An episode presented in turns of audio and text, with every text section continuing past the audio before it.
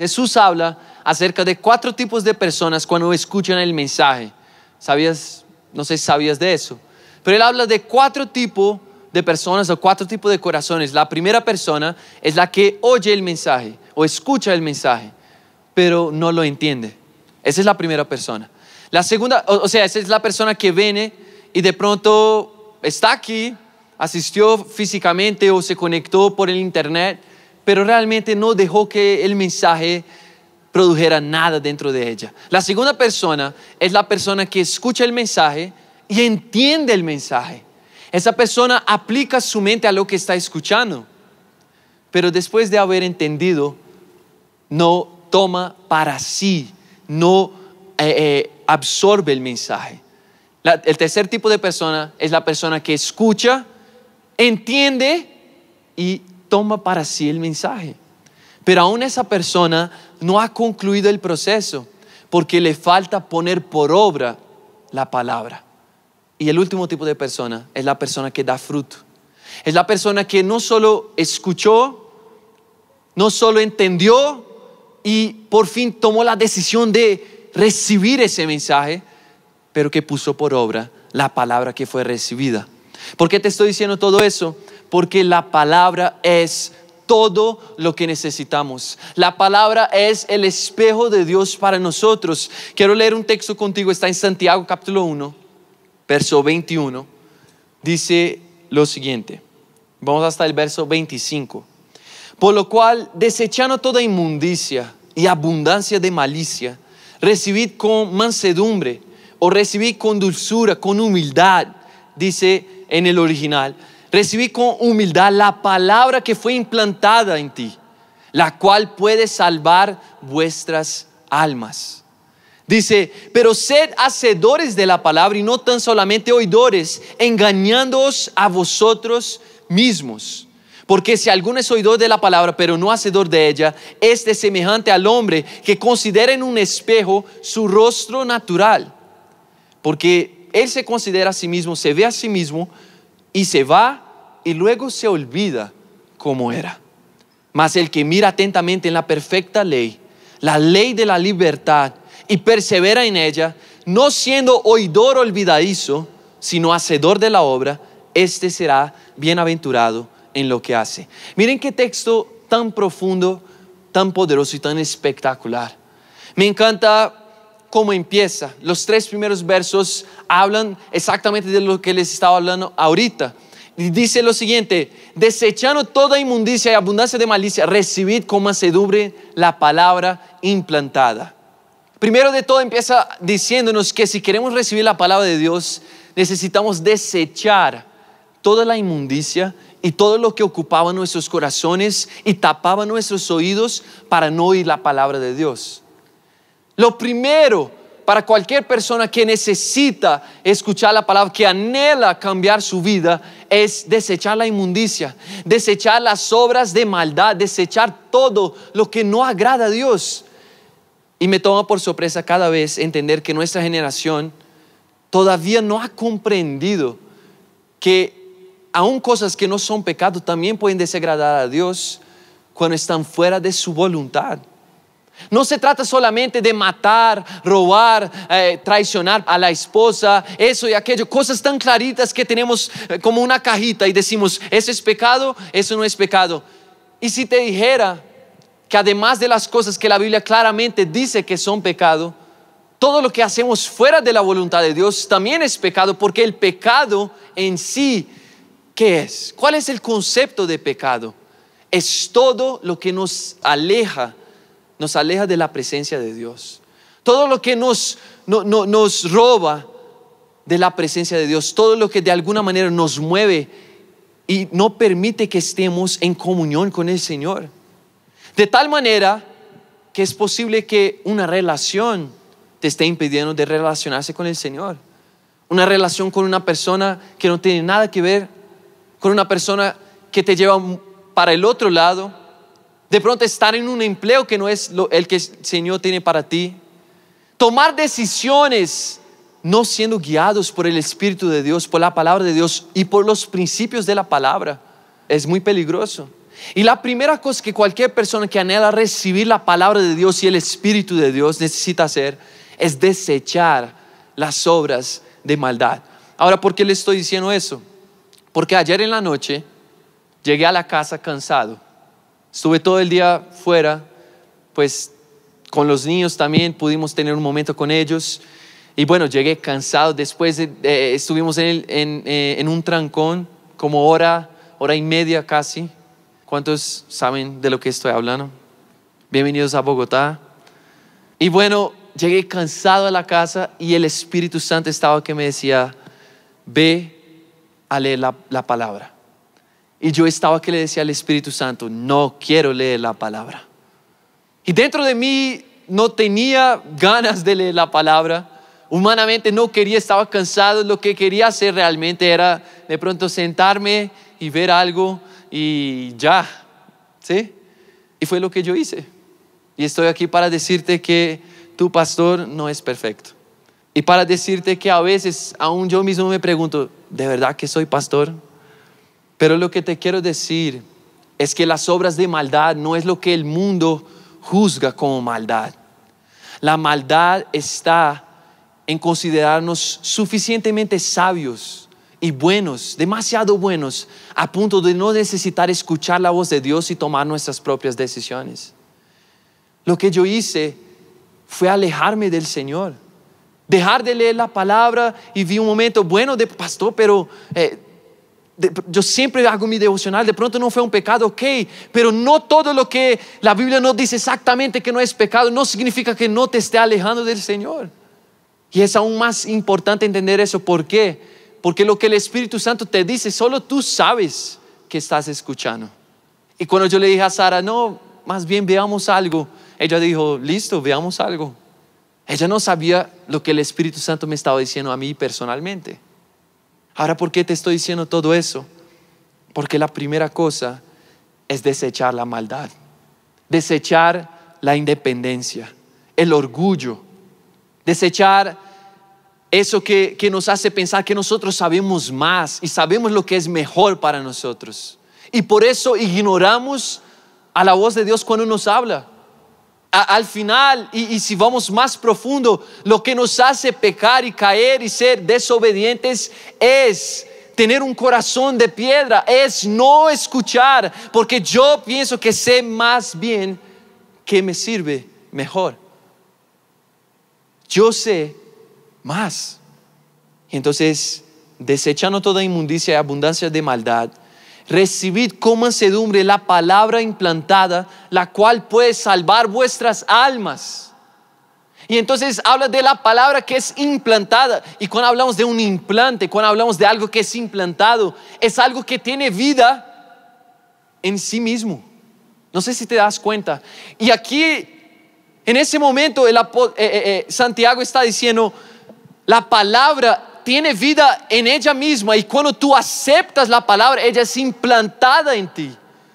Y a, partir de ahora, cuando, obviamente cuando una persona hace un implante, a partir de ahora eso va a tener alguna función dentro de tu cuerpo. Fue implantada, ahora es parte de ti, parte de tu cuerpo y va a desarrollar una función específica. Así es la palabra dentro de nosotros, pero ella no puede ser eficazmente implantada hasta que nosotros desechemos nuestra independencia. ¿Vas a escuchar la palabra o no vas a escuchar la palabra? ¿Vas a ser obediente o no vas a ser obediente? Y entonces dice, ¿por qué debemos recibir esa palabra y dejar que sea implantada? Porque sencillamente puede salvar nuestras almas. La verdad es que no nacimos salvos. Necesitamos ser salvos, pero ser hacedores de la palabra. Y no tan solamente oidores, engañándolos a vosotros mismos. Porque si alguno es oidor de la palabra, pero no hacedor de ella, es semejante al hombre que se considera en un espejo su rostro natural. Y entonces el apóstol empieza a explicarnos lo siguiente. A partir de, de, ese entendimiento de que la palabra necesita ser implantada dentro de nosotros, empiecen a ser hacedor de la palabra. ¿Por qué? Porque muchos piensan que tuvieron la palabra implantada en, ellos, pero al final no son hacedores y les quiero decir, se están engañando a ellos mismos. Y él está diciendo, es muy sencillo. Si tú no haces lo que lees, si tú no haces lo que está en la palabra, si tú no haces lo que el Espíritu Santo te dice que debes hacer, la palabra todavía no ha sido implantada en tu vida. Él dice, dejen de engañarse a ustedes mismos. Él está diciendo, él está hablando para mí específicamente a nuestra generación. Porque nosotros sabemos muy bien cómo aparentar las cosas. Y venimos y estamos sentados en la silla, estamos en una celda, estamos en el grupo de WhatsApp, estamos en todo eso, pero eso no significa que haya salvación en tu ser. Él dice, porque esa persona es semejante a una persona que va al espejo y mira su rostro natural. Y escuchen eso. Y dice, pero después que se ve a sí mismo, luego se va y se olvida de cómo era. ¿Qué está diciendo el apóstol? Él está diciendo, la persona que no ha tenido la palabra implantada en él, esa persona cuando ve a la palabra y la palabra es nuestro espejo, ella mira y por un momento ella tiene un lapso, un lapso de, arrepentimiento, un lapso de comprensión y ella ve las cosas que están mal en su corazón, en su vida, en su persona. Y entonces dice, wow, ese es el plan de Dios para mi vida. Pero luego que se va, como ella nunca pone por obra la palabra, se olvida de cómo realmente era. Porque la Biblia, siempre que la leemos, la palabra siempre que la leemos, ella es un espejo que nos muestra dos cosas. Uno, cómo estamos viviendo. Y dos, cómo deberíamos vivir. Y entonces al, mirar a ese espejo, nos, nos, nos damos cuenta de quiénes somos ahorita, cómo estamos en nuestra circunstancia, pero en segundo lugar, también nos damos cuenta de cuál es el propósito de Dios. Y cuando vemos ese espejo, vemos la palabra, vemos la imagen perfecta que Dios había establecido en el hombre. La palabra dice que Él nos hizo conforme a su imagen y semejanza. Y entonces vemos a la palabra y cada vez que leemos la palabra, de una o de otra manera, nosotros contemplamos un poquito de lo que es la verdadera imagen del hombre perfecto. Y nos damos cuenta de las cosas que tenemos que cambiar en nuestras vidas. Pero las personas que no han tenido la palabra implantada dentro de ellos, como nunca la ponen por obra, luego que se van, se olvidan de cuál era esa imagen, de cuál era ese propósito y ese plan que Dios tenía para nuestras vidas. El apóstol está diciendo, no se llame cristiano, deja de engañarte a ti mismo. Porque te llamas cristiano y asistes a la iglesia, pero tú sabes que no haces nada de lo que Dios te ha estado pidiendo. Y él dice, ustedes no están entendiendo que solamente el que mira atentamente en la perfecta ley, la ley de la libertad, o sea, en el nuevo pacto en Jesús, dice, y persevera en la palabra, no siendo oidor olvidadizo, sino hacedor de la obra, este será bienaventurado en lo que hace. Hay un otro texto en 1 Corintios capítulo 11, verso 31, y dice, si pues nos examinásemos a nosotros mismos, no seríamos juzgados por Dios, mas siendo juzgados, somos castigados por el Señor para que no seamos condenados con el mundo. ¿Tú entiendes ese texto? Quiero leerlo otra vez. Escucha bien. Si pues nos examinásemos a nosotros mismos, no seríamos juzgados. Mas siendo juzgados, tenemos que ser castigados por el Señor para que no seamos condenados con el mundo. El fruto de una generación que no sabe leer la Biblia, el fruto de una generación que no sabe permanecer en la palabra y ser obedientes a la palabra, es que nosotros, aunque estamos dentro de la casa de Dios, estamos todo el tiempo pasando por una vida miserable, miserable. ¿Por qué? Porque nosotros tenemos que constantemente ser castigados por Dios porque Dios nos ama tanto que aún estando lejos de la palabra nos castiga a ver si nosotros no nos perdemos completamente. Eso es lo que está diciendo el apóstol. Él está diciendo, como ustedes no tienen la palabra implantada y no han dejado que ella tenga vida dentro de tu corazón, dentro de tu vida, cómo no has permitido que la palabra viva dentro de ti. Entonces, para que no nos perdamos completamente, el Señor nos juzga y nos castiga una y otra vez a ver si nosotros entendemos el camino, a ver si por fin aprendemos, a ver si por fin después de haber escuchado dos mil mensajes, dos mil prédicas, nosotros llegamos a la conclusión que necesitamos por fin ser obedientes. Si nos examinásemos a nosotros mismos, donde en la palabra que es el espejo de Dios, no seríamos juzgados. Pero como somos, pero siendo juzgados, somos castigados por el Señor para que no seamos condenados con el mundo al final de los tiempos. Y sabes, quiero terminar con el siguiente texto, Oseas capítulo 14, verso 1. Y me encanta ese pasaje.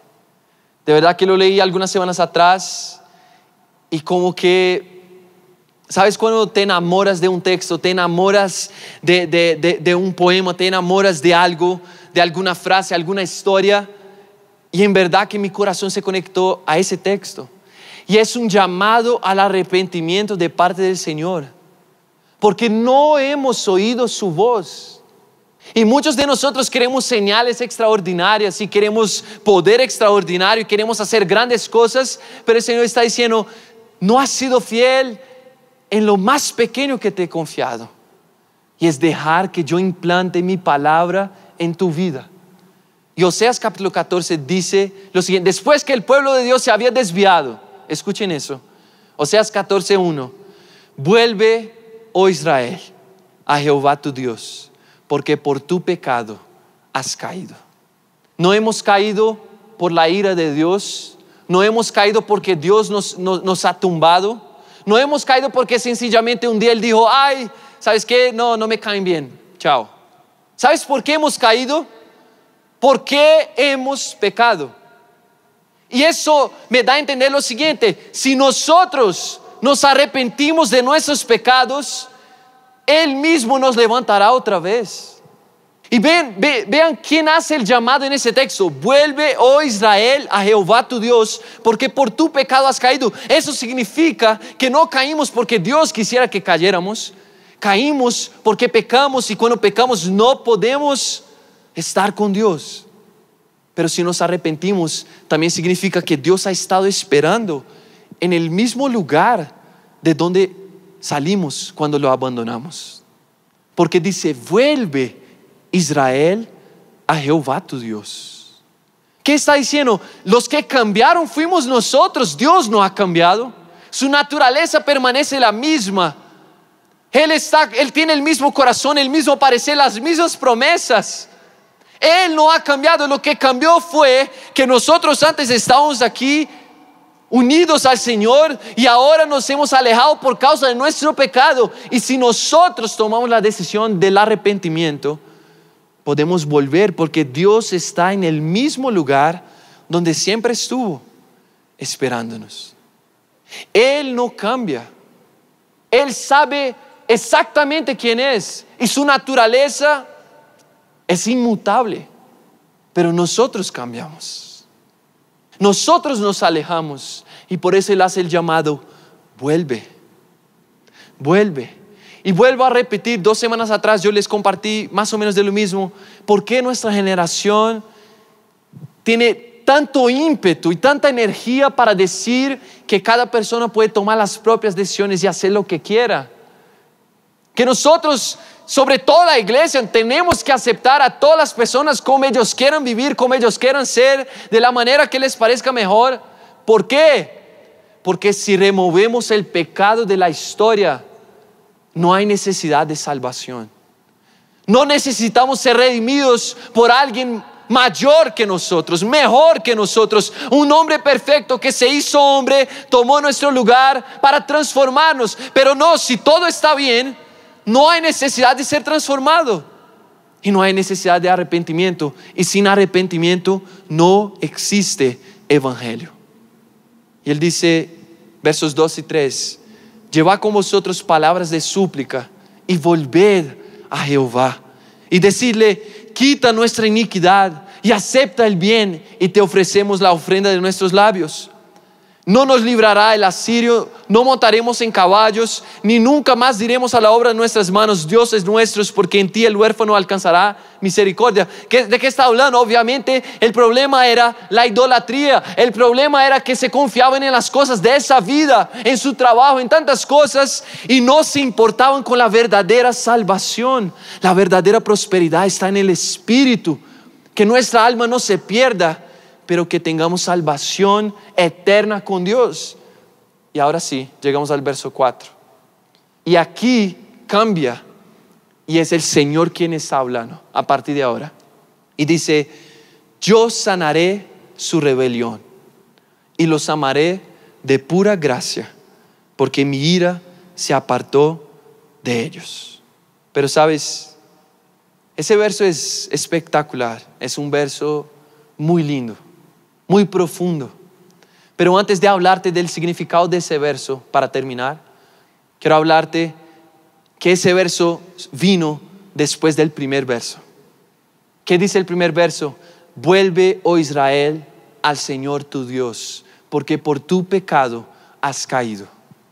El Señor nos sanará de nuestra rebelión, nos amará de pura gracia, una vez hayamos regresado de nuestro camino como peregrinos. Una vez nos hayamos arrepentido de haberlo abandonado. Una vez hayamos entendido nuestra maldad.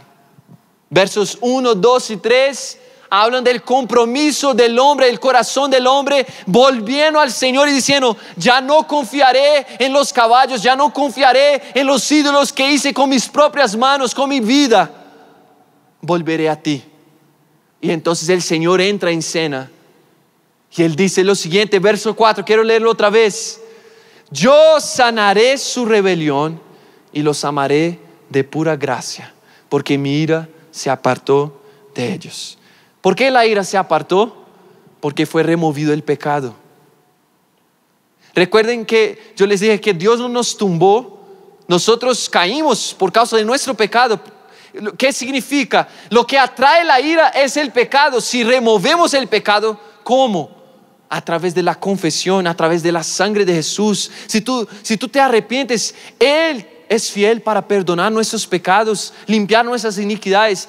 Y si lo hacemos, se remueve la ira del Señor.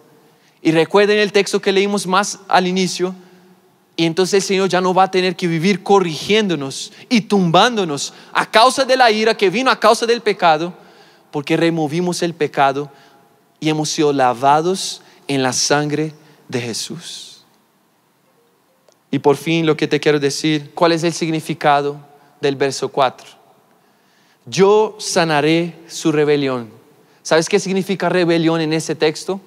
Su apostasía Apostasía es una palabra muy profunda, usada tanto en el griego original cuanto en el español, en todos los idiomas, pero que significa una persona que un día hizo su confesión de fe y dijo, yo daría mi vida por Jesús y después caminó hacia otro lado. Esa persona apostató de la fe, abandonó la fe. Y lo que Dios está diciendo en el verso 4 es, yo sanaré, limpiaré, en otras palabras dice, remendaré, curaré su apostasía. Porque un día me dijiste que me amabas y al otro día te fuiste por otro lado. Un día te casaste conmigo y al otro día buscaste otra persona. Pero yo sanaré tu traición. Yo sanaré tu infidelidad. Y enseguida él dice, y te amaré de pura gracia. ¿Y sabes qué significa gracia en ese texto? La palabra del original habla, te amaré espontáneamente otra vez. ¿Qué significa? Como fue al inicio. No sé si te has dado cuenta, pero no hay nada en nosotros que Dios pudiera amar, pero nos amó. Y nos amó, y, me encanta cómo dice la palabra, nos amó primero. ¿Sabes qué significa decir que nos amó primero? Nos amó antes de que nosotros ni siquiera pudiéramos pensar en amarlo eh, y darle amor como, como en contrapartida, porque Él nos amó, ah, te voy a amar. Antes de que pudiéramos pensar en cualquier cosa, es más, la palabra dice, cuando aún éramos enemigos de la cruz, nos amó y nos eligió. Y entonces Él dice, y los amaré de pura gracia. Volveré a amarlos espontáneamente, como fue desde el inicio de la creación. El Señor un día tuvo la voluntad de crear el mundo y crearnos a nosotros. Y lo hizo por amor. Y no tenía que hacerlo. Y cuando lo hizo, pudiera haber de cualquier haberlo hecho de cualquier manera y habernos hecho, como les dije dos semanas atrás, sin capacidad de elegir nuestros caminos, sin capacidad de elegir, sin capacidad de entender, sin capacidad ni siquiera de hacer algo malo. Y de pronto uno diría, wow, ese sería un mundo perfecto.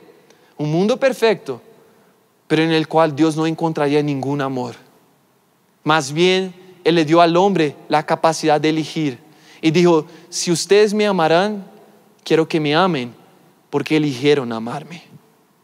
Y así valorarán mi amor por ustedes, porque yo también elegí amarlos. Sin ninguna causa, sin ninguna explicación, nunca hemos merecido el amor del Señor. Y Él dice, los amaré espontáneamente, los amaré sin manchas, como fue desde la creación del mundo, porque mi ira se apartó de ellos. ¿Cómo? Porque ellos han sido lavados por la sangre de Jesús. ¿Será que te puedes poner de pie en tu lugar? Y lo que quiero hacer contigo hoy es muy sencillo, es rápido, pero es profundo. Quiero que tú puedas, si tienes tu Biblia, quiero que puedas tenerla en tus manos. Si no tienes tu Biblia, vas a usar tus dos manos representando la Biblia Vas a ponerla en tu corazón.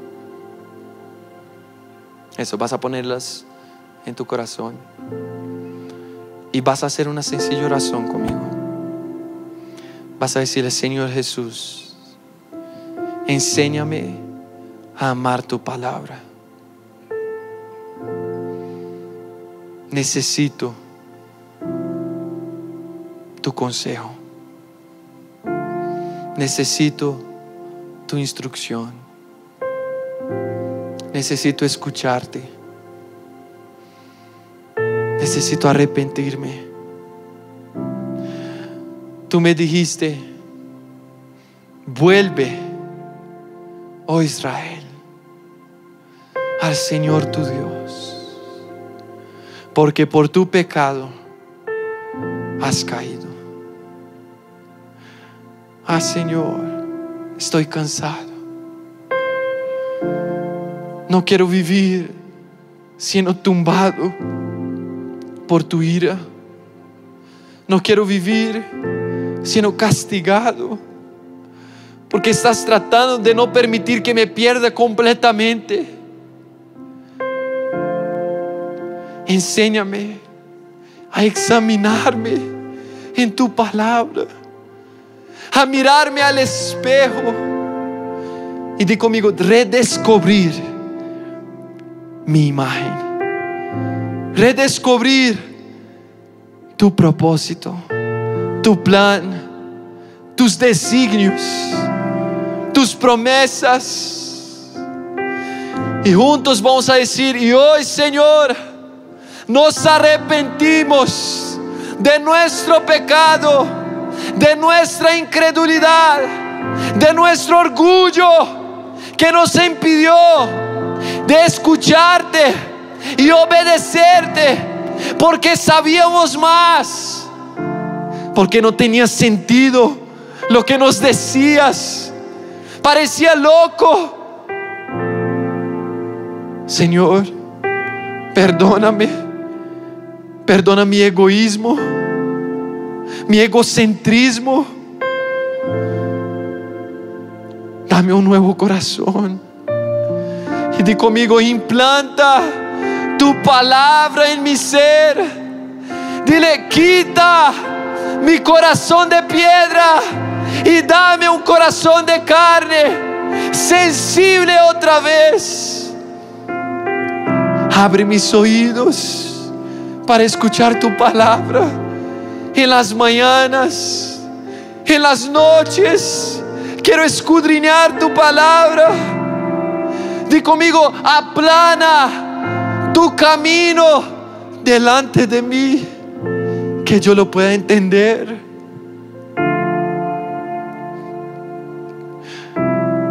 Hoy reconozco, y vamos a terminar así, di conmigo, hoy reconozco que por mi pecado había caído, pero quiero volver a donde tú estás, porque tú no has cambiado, permaneces el mismo, ayer, hoy y por siempre. Y hoy vuelvo a tus brazos, vuelvo a tu presencia, quiero estar contigo y habitar por siempre en tu casa, caminar delante de ti y no moverme ni a la derecha ni a la izquierda. Quiero amarte con todo mi corazón y hoy hago mi profesión de fe para decirte que quiero amarte todos los días de mi vida. Quiero que tú seas el Señor y Salvador de mi vida. Aquel que me sostiene en cada momento. Aquel que me lavó con su sangre preciosa y perdonó mis pecados y borró mi maldad y me dio una nueva vida. Quiero decirte, enséñame a amarte. Di conmigo, enséñame a amarte, a guardar tu palabra y tus mandamientos y a ponerlos por obra. Señor, escribe mi nombre en el libro de la vida y guarda lugar para que yo siempre esté contigo. En el nombre de Jesús. Amén, amén, amén. Ahí donde tú estás, puedes dar un aplauso al Señor. Pero enseguida levanta tus manos. Levanta tus manos. Levanta tus manos. Cierra tus ojos. Y di conmigo, yo amo estar en tu presencia.